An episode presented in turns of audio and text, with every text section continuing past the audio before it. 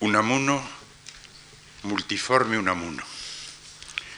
El hombre agónico, el pensador poeta, el poeta pensador, el español, el vasco salmantizado, el universitario, el hombre familiar. Tales fueron las vidas complementarias en que se diversificó y realizó la persona de Unamuno. Los diferentes qués objetivos de su íntimo quién personal. Sobre todos, sobre todos ellos he hablado los días pasados y podría seguir hablando. No lo haré. Ahora voy a elegir, como ya saben ustedes, por lo demás, otra posibilidad.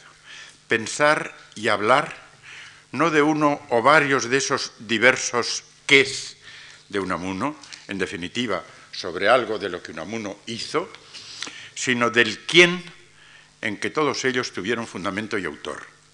Esto es, de lo que Unamuno íntimamente fue de la persona de Unamuno. Hablaré, pues, del hombre Unamuno, de él mismo, más aún de lo que en el fondo de su persona le hacía ser él mismo. Y para serle enteramente leal, trataré de hacerlo con el propio Unamuno, esto es, con arreglo al método que sin desarrollarlo explícitamente, él consideró más adecuado para conocer de veras la auténtica realidad de una persona. Conocer a un hombre no es tan solo poder decir, este es fulano de tal, ante su presencia o su fotografía, ni estar al corriente de los pormenores de su biografía ni siquiera saber en qué creyó o descreyó o qué pensó o dejó de pensar. Conocer un hombre es saber con la máxima aproximación quién fue o quién es como persona, como autor de su vida, en función de lo que quiso ser y de lo que hizo o no hizo para ser eso que quiso ser. Conocer un hombre, en definitiva, es saber cuál es su verdadera vocación, o la más central, si tuvo varias, y el modo o los modos como efectivamente llegó a realizarla. Pues bien, ¿cómo podrá conocerse lo que un hombre verdaderamente quiso ser? ¿Cómo podrá llegarse hasta ese centro de la intimidad en el que la expresión más primaria y profunda de la libertad de una persona, el conato y el acto de querer ser, cobra realidad concreta? ¿Cómo meternos en esa recóndita zona de un ser humano que los místicos llamaron hondón del alma? Unamuno no dio respuesta sistemática a esta interrogación, aunque tantas veces y de tantos modos aletease en su obra y aflorase en su pluma. Pero uno de sus relatos, la novela de don Sandalio, jugador de ajedrez, y uno de sus ensayos, El secreto de la vida, nos permiten adivinar y aún formular esa respuesta.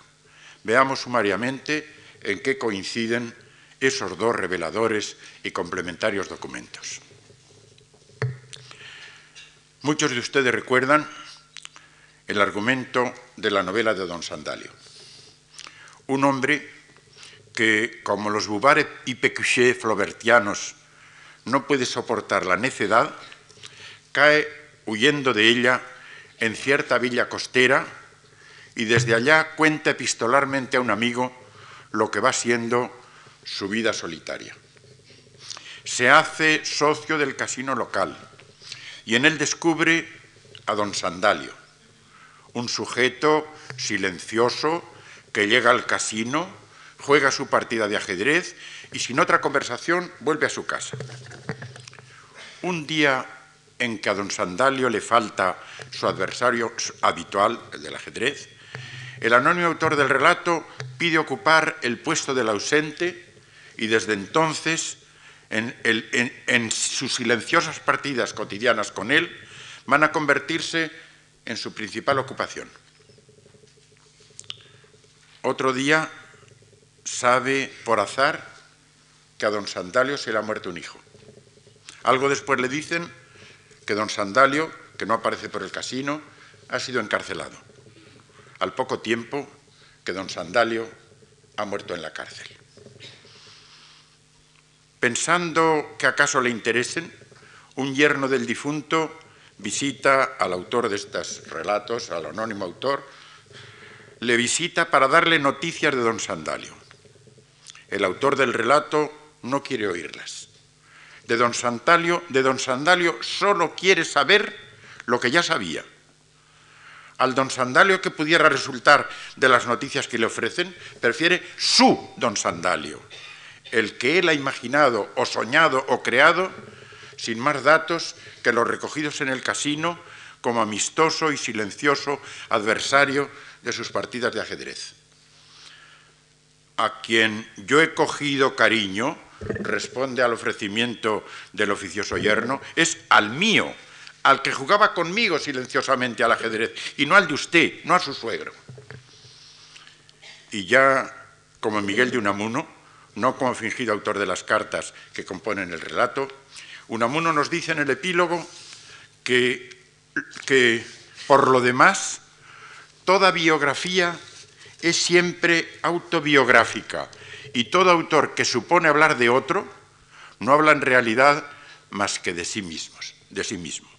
Los más grandes historiadores, añade, son los novelistas, los que más se meten a sí mismos en sus historias, en las historias que inventan.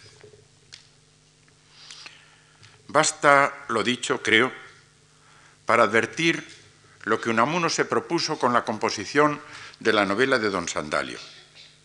De un modo deliberadamente exagerado, extremado, gravemente irónico y caricaturesco, podríamos decir, quiso mostrar, no demostrar, quiso mostrar que el conocimiento de un hombre no consiste en acumular aditivamente datos y más datos de observación, sino en imaginar, por tanto, en inventar, en crear lo que es o lo que fue el ser íntimo de ese hombre, con, una condición, con la única condición de que lo imaginado nos permita comprender satisfactoriamente los datos de observación que acerca de él hubiésemos recogido. Y en último extremo, consiste ese conocimiento en creer que esos datos de observación expresan real y verdaderamente el real y verdadero ser íntimo del hombre en cuestión. ¿Acaso no es esto lo que de hecho ocurre? Preguntémonos con seriedad. ¿Acaso no es esto lo que de hecho ocurre? Un conocido viene, viene sonriendo hacia mí. ¿Qué sé yo de él? casi nada, que es varón y no mujer, que es alto y no bajo, que es joven y no viejo, que es rubio y no moreno, que viste de tal de tal o cual modo que escribe novelas o que enseña matemáticas, que su rostro me sonríe. Pero esa sonrisa suya es verdadera o es fingida. Expresa que verdaderamente existe la complacencia de verme en el alma de la persona que se me acerca o es un gesto artificioso y engañador? No lo sé. Y solo podré inclinarme hacia el primer término del dilema, que a él le complace encontrarse conmigo y sonríe en consecuencia, solo podré acercarme hacia ese primer término del dilema considerando en una fracción de segundo aunque yo no lo advierta, considerando en una fracción de segunda, segundo la posible relación de lo que yo sabía de esa persona y lo que en ella estoy percibiendo, que viene a mí y me sonríe. Imaginando acto seguido, mínima novela, la estructura y el proceso de tal relación entre lo que yo veo y lo que yo sé, y esto es lo decisivo, creyendo que tal complacencia existe realmente en el alma de quien me sonríe. En suma, lo que respecto de la persona de don Sandalio, respecto de su intimidad personal, de su verdadero ser, se proponía hacer el autor de las cartas que constituyen el relato unamuniano. Relato que, así visto, nos dice que su más secreto nervio intencional consistía en mostrar, mediante una extremada, descarnada, casi esquelética ficción novelesca, lo que para Unamuno fue la empresa de conocer a un hombre. Conocerle no según los ojos que se ven en su cara, sino según la mirada, según, el, según el acto de hacerse ese hombre a través de la mirada vida expresiva, con que sus ojos miran y nos miran. Que el propio Unamuno nos lo diga, con un poemilla. No me mires a los ojos, sino a la mirada. Mira que quien se queda en la carne no llega nunca a la vida. Mírame como a un espejo que te mira, que quien mira no más que a ojos de la carne, según va mirando, olvida. Así, más allá de los ojos de la carne, debió de mirar al rostro de don Sandalio, el autor de las cartas que componen esta novela, y por esto no podía luego olvidarle. Porque no puede olvidarse fácilmente la experiencia de adivinar, de intentar adivinar en el fondo de la mirada de un hombre, cómo en ella se funden misteriosamente la naturaleza y la libertad. Quien así mira a los ojos de otro hombre, al fondo vivo de los ojos de otro hombre, escribió Hegel cuando joven, se sumerge en una noche terrible. La noche del mundo es lo que entonces se presenta a él. Un trozo de mundo que se nos muestra como noche, añado yo, porque es a un tiempo ese trozo de mundo, solo esto se da en el hombre, cosa y persona. No estaba solo Unamuno, cuando, con ese, cuando en su historia de Don Sandalio lo esbozó, esbozó su idea de lo que es conocer a un hombre. La necesidad de referir ese conocer a un benevolente, amoroso creer, la descubrió Agustín de Hipona. Recuerden ustedes el texto de sus confesiones que en mi primera conferencia leí. Y quince siglos más tarde, Guillermo Dilthey postulará la necesidad de transponerse uno en el otro, hineinversetzen, dice él, vivenciar lo que otro vivencia en uno mismo, nach erleben, y en definitiva recrear en nuestra propia intimidad la intimidad intencional del otro, nach bilden, para alcanzar las que él, Dilthey, llama formas superiores de la comprensión.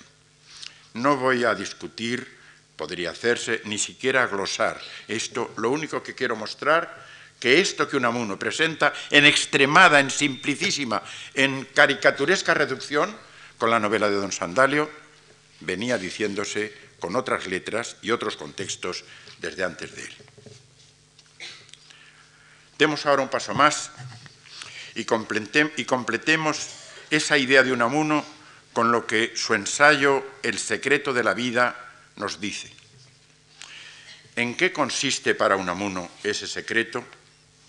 reduciendo ordenadamente a fórmulas concretas, notariescamente, diría él, su bullente y encabalgado pensamiento, he aquí los puntos esenciales de su respuesta. ¿En qué consistió para Unamuno ese secreto, el secreto de la vida? Primero, en el alma de cada hombre hay plantado como una semilla un secreto personal el suyo, tanto más profundo y tanto más fecundo, cuanto más dolorosamente haya llegado él a sentir su condición humana, a ser más hombre. Es, dice textualmente Unamuno, su ansia propia, su tribulación suya, la congoja que le atormenta o el gozo oculto que no puede revelar, la pasión que le consume o, le acrecienta el anhelo que persigue su corazón. En una palabra, lo que él quiere ser y solo parcialmente puede ser y llega a ser. Segundo, los últimos secretos personales son formas particulares del general secreto de la vida humana. El ansia, dice él, el ansia de más vida, el insaciable anhelo de ser todo lo demás sin dejar de ser nosotros mismos como expresión, repito, de la ambición genérica del hombre en cuanto hombre. Tercero, el secreto de cada hombre no pueden verlo los demás y de ordinario solo parcialmente lo conoce la persona a quien pertenece. Cuarto, los amigos muestran serlo de veras, vivificando en nosotros, copio de Unamuno, cabos sueltos espirituales, rincones del alma, escondrijos y recovecos de ésta que yacen en ella inactivos e inertes, ideas y sentimientos potenciales que sólo pasarán de la potencia al acto si llega el que nos los despierte. Cada cual lleva en sí un Lázaro que solo necesita de un Cristo que lo resucite.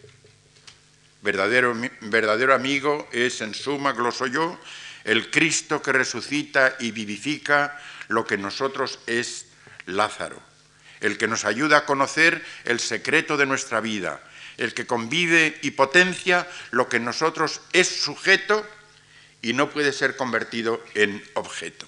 Claramente lo afirma así, y lo he, recordado ya, uno de los poemillas del cancionero.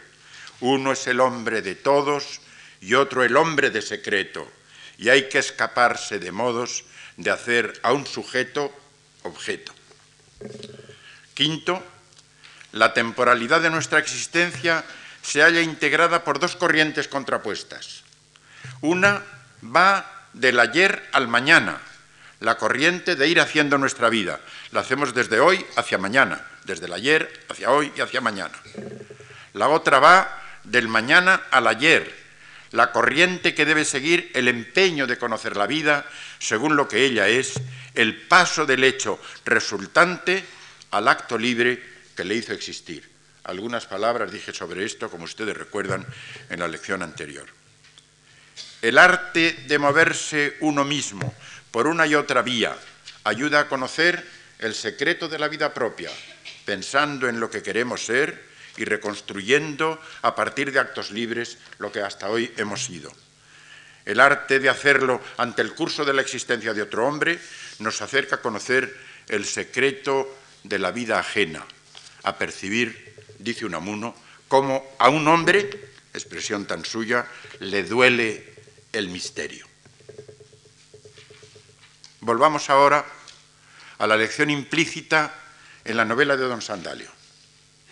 Para conocer a un hombre, nos dice esa lección, hay que apoyarse, sí, claro está, en datos de observación, en los hechos objetivos en que la persona se manifestó y realizó, mas tan solo para imaginar desde ese fundamento real la íntima, personal subjetividad que nos permite comprender el sentido de ellos, en tanto que pertenecientes a la personal e intransferible vida de ese hombre. La lección unamuniana contenida en el secreto de la vida nos permite saber cómo Unamuno entendió ese acto de imaginativa invención. Hace más de 40 años, Julián Marías y yo, cada uno por su cuenta y a su manera, tuvimos la idea de contraponer dos modos de concebir el conocimiento de un hombre, no del hombre en general, sino de cada hombre en particular. Dos modos diferentes y aún contrapuestos. El modo de Unamuno y el modo de Zola. Unamuno y Zola no escriben novelas para divertir al lector, sino para mostrarle lo que es la vida humana cuando mediante una ficción novelesca se explora su individual y concreta realidad. La novela es para ambos una vía para penetrar en el conocimiento del hombre. Ahora bien, ¿cómo lo hacen el uno y el otro? Zola ve el modelo mental y metódico del novelista en el fisiólogo, en el sabio que mediante la observación y el experimento trata de conocer las leyes de la vida orgánica. Con su Introduction à l'étude de la médecine expérimentale, Claudio Bernard es para el autor de Le Rougon Macquart el sumo maestro, y no otra fue la razón por la cual llamó román experimental a la novela que, deliberadamente sigue esa inspiración. Su credo es, pues, el naturalismo a ultranza y su método, la documentación positivista, el acopio de hechos significativos y la inducción del proceso de su génesis. La verdadera realidad de la vida humana, aquello a que el escritor debe atenerse, si mediante sus ficciones literarias en verdad quiere conocerla y mostrarla, está en el conjunto de los hechos de observación en que la vida se nos manifiesta. Atenido a ellos, el novelista induce los mecanismos y las causas de su producción. En último extremo, el determinismo fisiológico y psicológico en cuya virtud esos hechos han cobrado existencia perceptible, realidad visible. Para Zola, el hombre no pasa de ser la viviente realidad unitaria de un cuerpo y una psique que se realizan y actúan cósmica y determinadamente. Frente a Zola, Unamuno. Frente al proceder de Zola que tiene su paradigma en el fisiólogo y más concretamente en Claudio Bernard, Unamuno tiene su modelo en el poeta tal y como él, Miguel de Unamuno, vive y entiende lo que el poeta es. Un hombre que mediante la palabra metafórica trata de expresar lo que para él es aquello en que últimamente consiste la realidad de las cosas, su misterio, el misterio de las cosas sujetemos con verdades del espíritu las entrañas de las formas pasajeras, dice a todos los compañeros de oficio en su credo poético. Formas pasajeras son las que ofrecen los hechos de observación, lo que vemos en las cosas y en los hombres. Entraña de esas formas la raíz, la esencia de su realidad. Verdades del espíritu, las que mediante sus palabras expresa el poeta, en tanto que buceador y adivino bate de esa raíz y esa esencia. De ahí que para el poeta y para el novelista y para el dramaturgo Unamuno, recuérdese el esquematismo descriptivo suyo ante los personajes y los ambientes de sus novelas y sus dramas, los datos de observación los reduce al mínimo. De ahí que para el poeta y por tanto para él, para Unamuno, como poeta en verso y como creador de ficciones en prosa, solo a un mínimo esencial deben quedar reducidos los hechos de observación. Es lo que en caricatura extremada nos muestra la novela de Don Sandalio. Ante el hombre, ante un hombre, Zola quiere ser fisiólogo y Unamuno poeta. Al naturalismo ultranza de aquel opone este, Unamuno, su personalismo ultranza. A la documentación positivista, la invención adivinatoria, a la inducción de causas determinantes, la imaginación de intimidades, al buceo en el hondón de la persona, la, imaginación de, de intimidades, el buceo en el hondón de la persona y la captación de lo que en ella es hombre de secreto. Para el hombre, y en esto consiste uno de los dramas de los verdaderos y hondos dramas de nuestra existencia, si la vivimos reflexiva, consciente, auténticamente, para el hombre, lo que él considera último no puede serle cierto, tiene que serle incierto. Y lo que él considera cierto no puede ser último, tiene que serle penúltimo. Solo ha tenido a lo que para cualquiera es cierto, los hechos de observación, Zola no pasa de lo que en la realidad humana es penúltimo, la, facticidad perceptible de las funciones orgánicas y psíquicas. Cómo anda uno, cómo come uno, cómo se expresa uno cuando habla a los demás. Y es ciego, Zola, para lo que en ella es último, el modo como a cada hombre ejercita su libertad, se va haciendo a sí mismo y vive el sentido de su vida.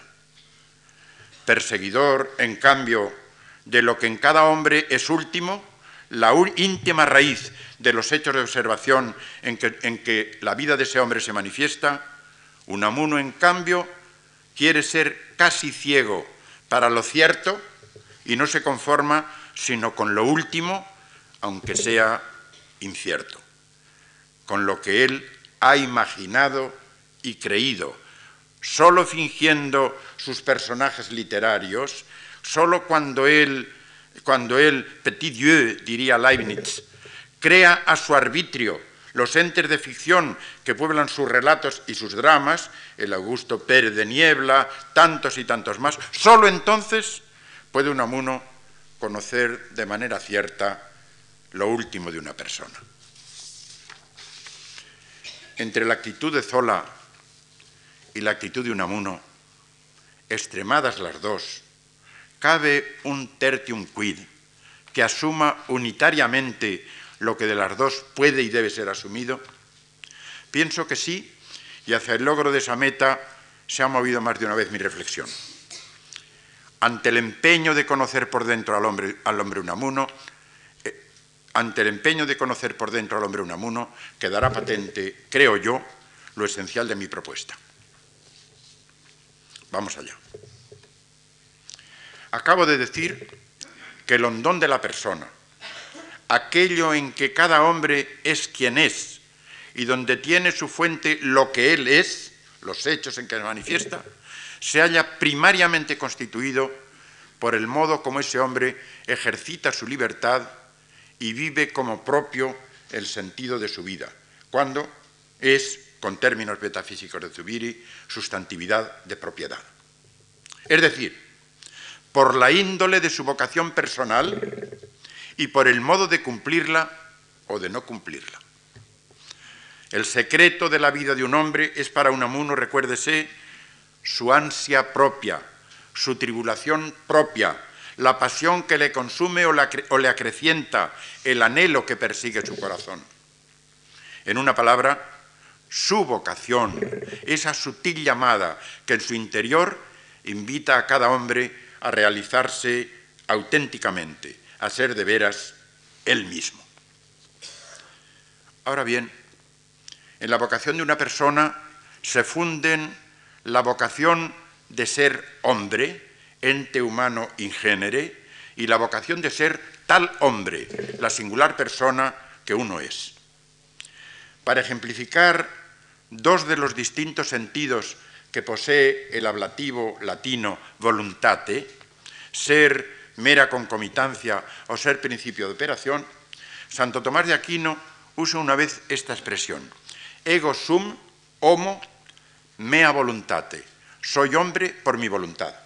¿Qué sentido tiene aquí el, ablativo voluntate? No naturalmente, soy hombre por mi voluntad, porque con mi voluntad yo he sido el autor de mi realidad del hombre. Esto sería usarlo en el sentido de ser principio de operación.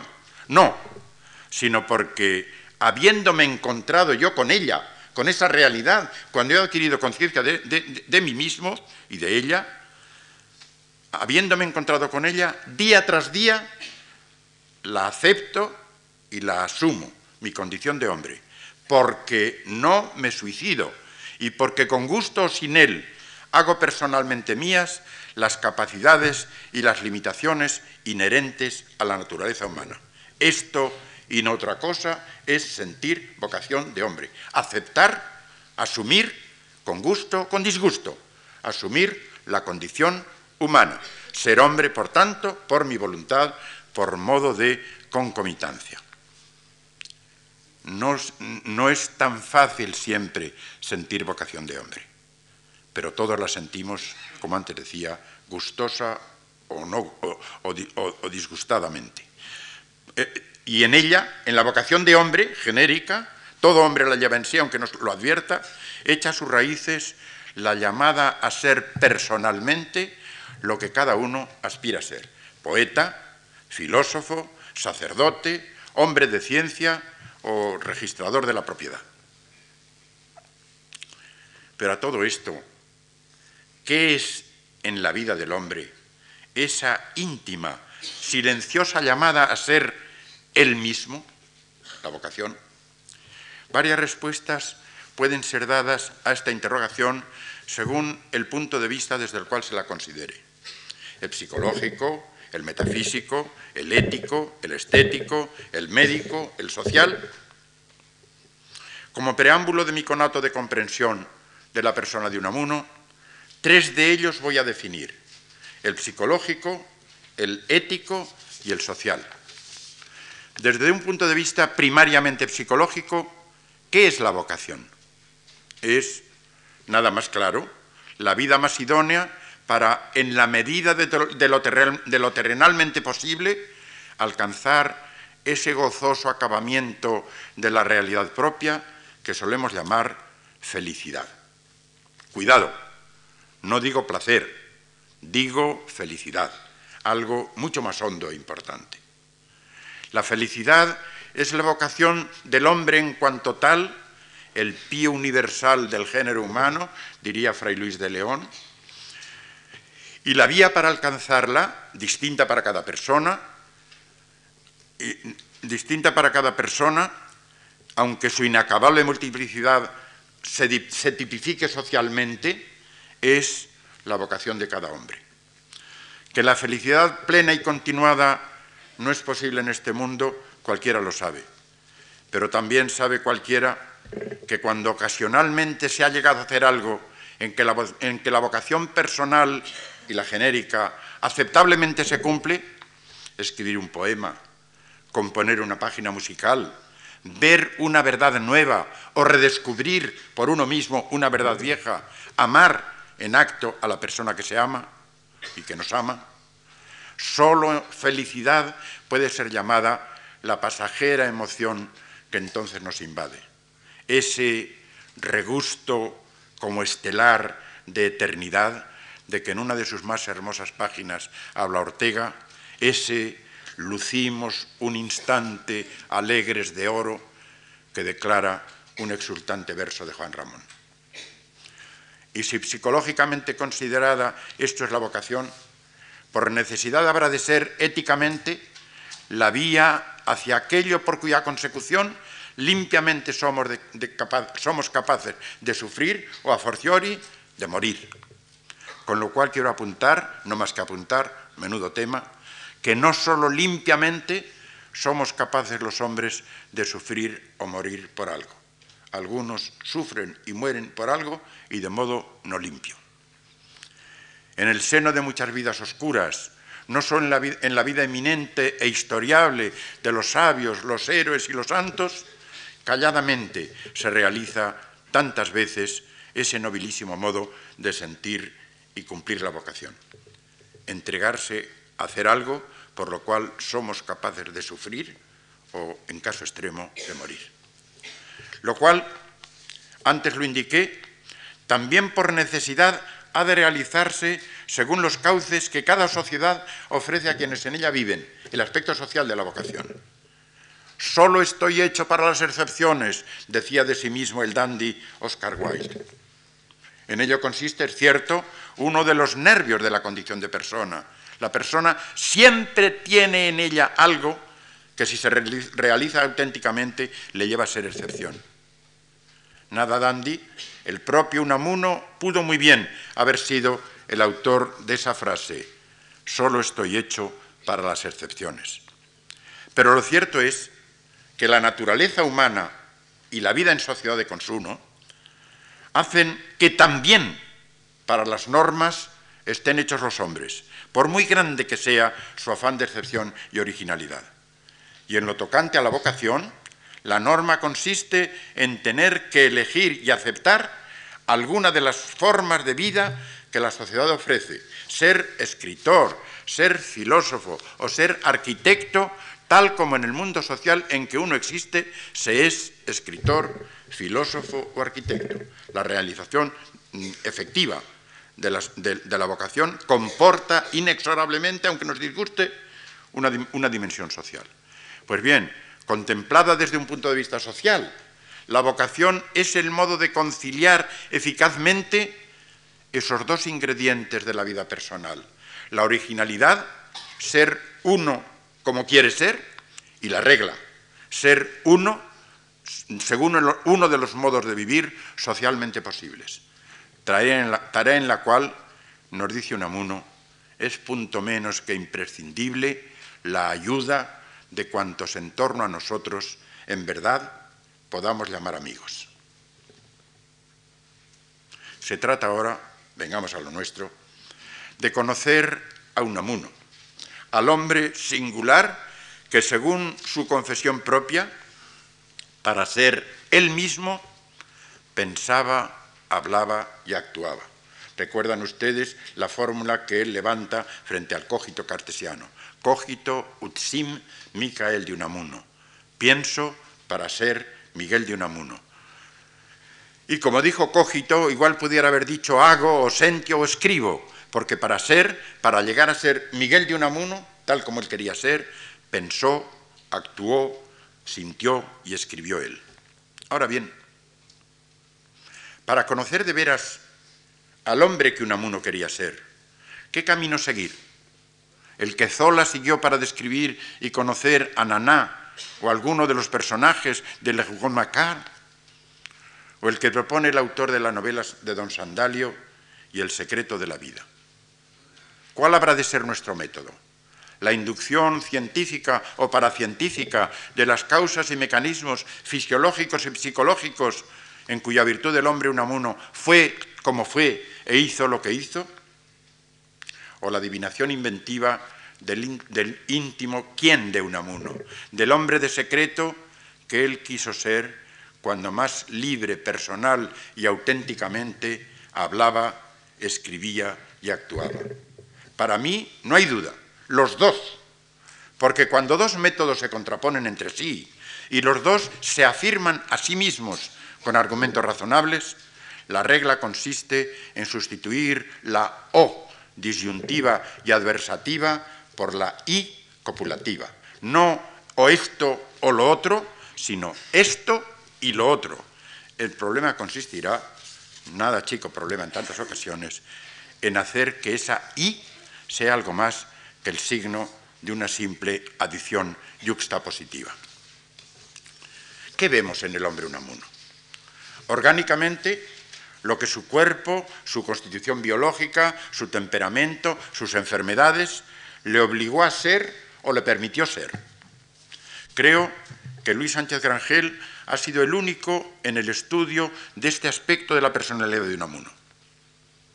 Y socialmente, ¿qué fue Unamuno? Fue, todos lo sabemos, profesor, pensador, poeta, vasco salmantizado, aspirante a reformador de España, escritor que hablaba de sí mismo y de su íntima agonía. O de esto y aquello, o contra esto y aquello. Y el amigo de sus amigos, y el hombre familiar. El esposo de su esposa, el padre de Raimundín, el paseante por la carretera de Zamora.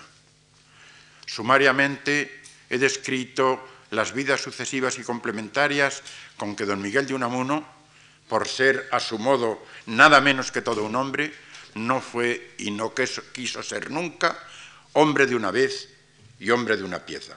La conferencia del martes pasado fue íntegramente dedicada a esto. Bien, pero haciéndose y deshaciéndose a sí mismo a lo largo de ese múltiplo manojo de caminos y vidas, ¿qué quiso ser él? ¿Cuál fue su vocación como hombre y como persona? ¿Cómo entendió su posible y tan pocas veces lograda felicidad personal? ¿Qué fue aquello por lo cual siempre estuvo dispuesto a sufrir, acaso a morir? La inducción psicológica y la adivinación inventiva deben juntarse para dar la respuesta. Formulada de golpe, pero apoyada en todo lo que en estos días pasados llevo dicho, la mía, mi respuesta, dice así.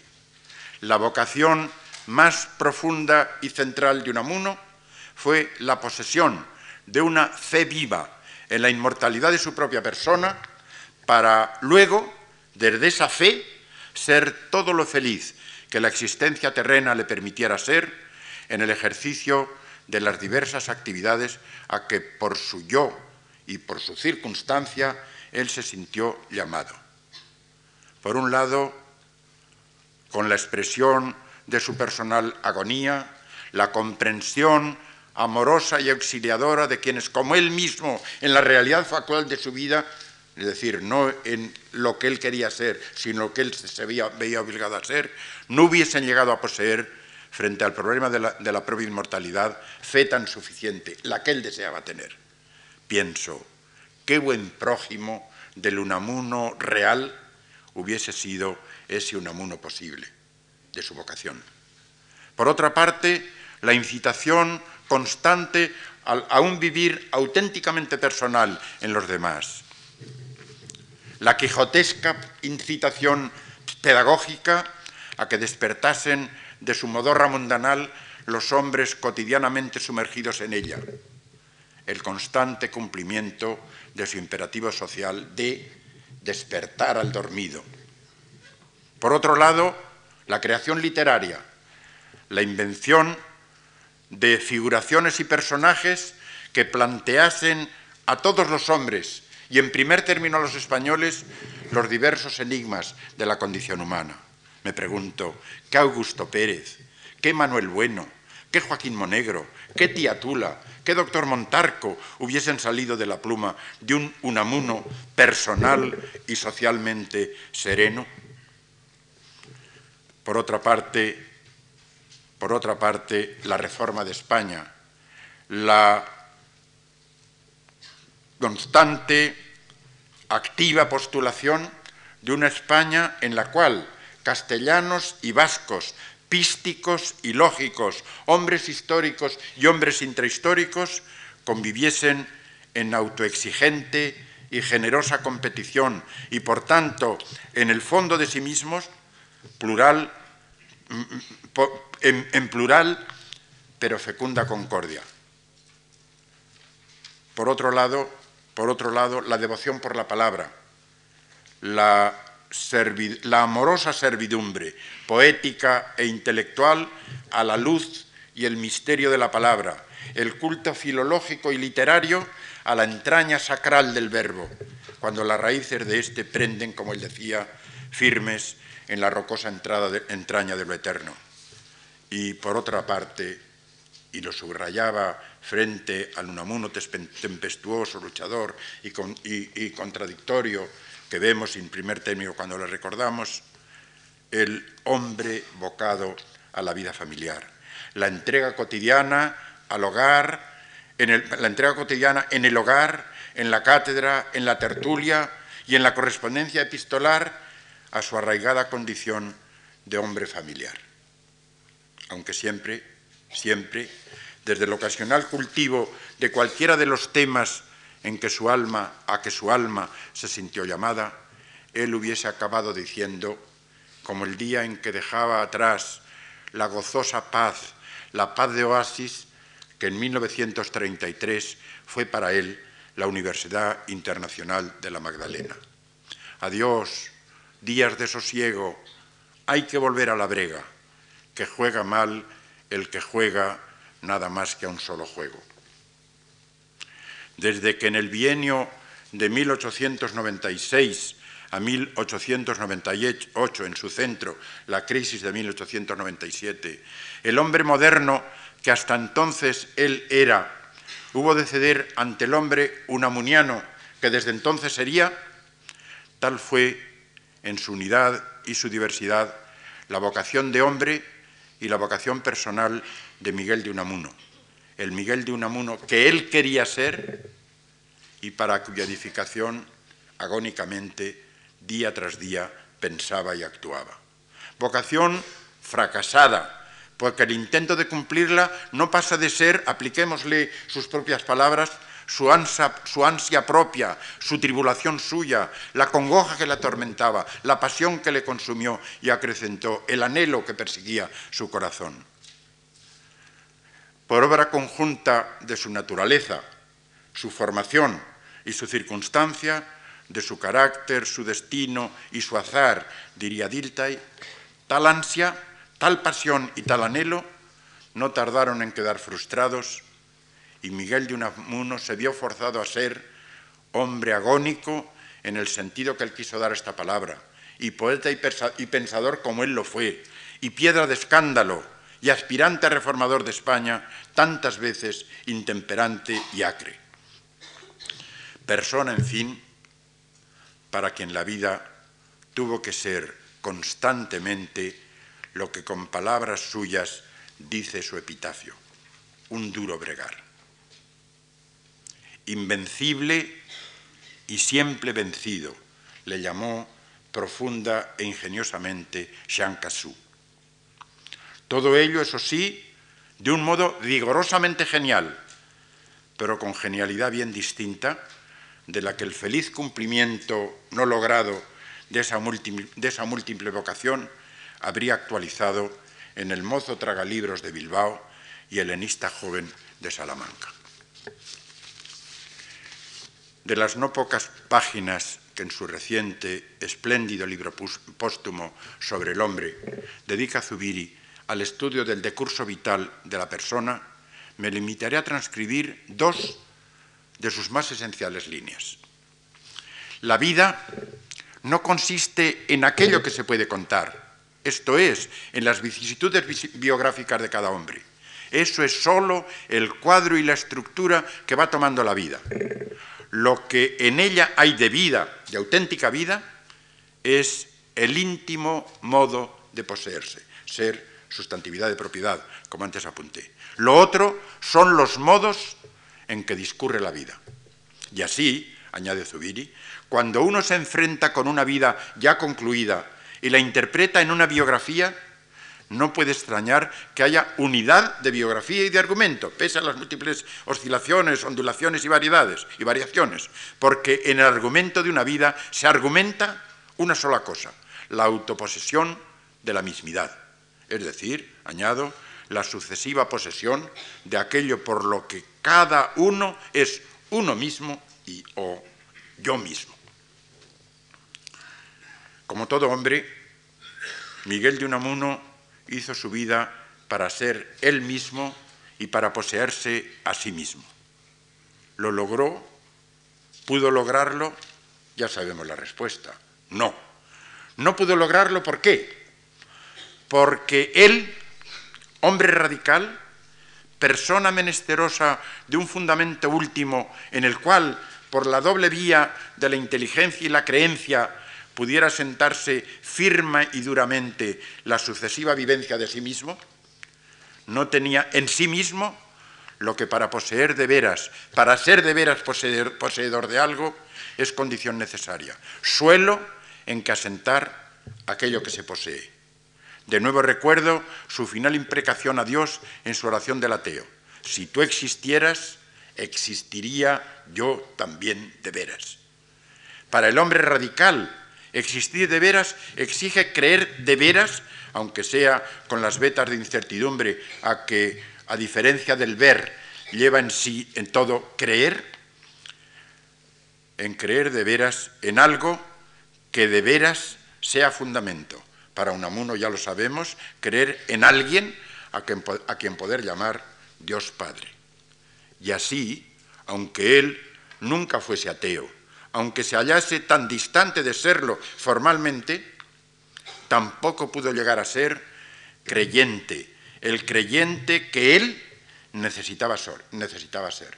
Recuerden ustedes las veces, el regusto, la afición y la amargura con que citaba este, no sé, extraño, perturbador texto del Evangelio. Señor, ayuda a mi incredulidad. Esto le gustaba decir a él. Incrementada su eficacia por lo que España fue y por lo, y por lo que España no fue, hiriente, amargamente hiriente después del 12 de octubre de 1936, tal fue la verdadera raíz del fracaso de Unamuno, la razón por la cual fue siempre, lo diré de nuevo con Jean Cassou, invencible y siempre vencido un noble aspirar a la cicuta, dijo de su vida, bella y sutilmente, el médico, el amigo suyo, Gregorio Marañón. Demos un paso más, porque para entender con profundidad y rigor el fracaso de Unamuno, es preciso tener muy presente lo que el fracasar realmente es. Nadie como Jaspers ha sabido decirlo que me perdonen esta rápida simplificación del complejo, del hondo pensamiento de Jaspers, los que lo conocen bien. Pero es preciso simplificar y reducir. Hay, por supuesto, el fracaso ocasional, trivial, del que quiere ganar unas oposiciones y no lo logra. Fracasa. Pero hay también, y este es el que ahora nos importa, el fracaso del hombre, genial unas veces, nada genial otras, que pretende hacer originalmente su vida y por tanto se ve obligado a romper la más o menos limitante y rígida envoltura que en torno a él ponen los hábitos vigentes, sean en torno a él, sean estos hábitos intelectuales, sociales, éticos o estéticos. Si no lo logra, fracasará. ¿Y si lo logra? ¿Y si el hombre creador logra romper estas envolturas y actuar con su genio creador en su vida y en las de los demás? Así actuaron pues Platón y Kant y Goya. ¿Y si lo logra? ¿Fracasará? En un primer momento no hay duda, triunfará. Pero pronto se encontrará con que lo que él ha creado se va haciendo inexorablemente limitación y envoltura, porque nunca en la creación humana es posible lograr la perfección, el acabamiento, el no va más. Aunque si sigue siendo hombre auténtico, si no se trivializa, quede en él brillo suficiente para iniciar de nuevo, acaso contra sí mismo, su aventura de rompedor y creador. Creación y fracaso hacen que la vida del hombre auténtico sea, en todos los sentidos del término, sacrificio. Esto es dolor y oblación. Así fracasaron cada uno a su modo, genialmente, y otros con mucha menos genialidad, claro está. Así fracasaron Platón, Descartes, Miguel Ángel, Cervantes, Kant, Goya, Nietzsche, Heidegger. Todos aquellos en quienes vivir fue de continuo un querer más. Y así, a su agónico modo, genialmente fracasó el hombre Miguel de Unamuno. Mas también de la congoja y el fracaso puede hacer el hombre casa propia, y más aún si, como a Unamuno, desde fuera le excitan los demás a defender y ostentar su combate interior. Todo es hasta acostumbrarse. Cariño le toma el preso a las rejas de la cárcel, escribió con senequista agudeza el mayor de los Machado. Y así Unamuno, paulatinamente acostumbrado a la cárcel de su personal agonía, malherido por ella y amoroso de ella, en ella supo encontrar acicate y pábulo para el genio poético e intelectual que como don nativo había traído al mundo. Con lo cual, la agonía, la suya, vino a ser el rostro más aparente de su no cumplida vocación, la más visible expresión del hombre de secreto que él quiso ser. La conmemoración de Unamuno en este quincuagésimo aniversario de su muerte debe consistir, por supuesto, en el ejercicio de leerle y estudiarle conforme a lo que él esperaba de sus lectores, sintiéndole vibrar, a él, a su persona, en el seno de las páginas leídas. Que él mismo nos lo diga. Os llevo conmigo, hermanos, para poblar mi desierto cuando me queráis más muerto, retemblaré en vuestras manos. Aquí os dejo mi alma, libro, hombre, mundo verdadero. Cuando vibres por entero, soy yo, lector, que en ti vibro. Pero, tanto como en eso, nuestra conmemoración debe consistir en un ambicioso empeño cotidiano, la construcción de una España en la cual, si él volviese a vivir, pudiese ser, sin conflictos ni sobresaltos, el hombre, algo del hombre que él quiso y no pudo ser. Recordemos de nuevo sus palabras al regresar del exilio en Francia. Las leí hace unos días. En el umbral de la España de promisión, sienten las palmas de mis pies de peregrino ganas de césped, de hierba fresca en que descansar sin apretarla, y sienten las plantas de mis manos de escritor ganas de sostén de familiares y discípulos. Cada vez sueño más con hierba fresca y verde para descansar sobre ella o debajo de ella. Cada uno en lo suyo, amigos, hagamos entre todos la España que pudiera dar a don Miguel de Unamuno si a ella volviera esa hierba fresca y verde. Si lo logramos, si lo logramos, ese será nuestro mejor homenaje a su memoria. Muchas gracias.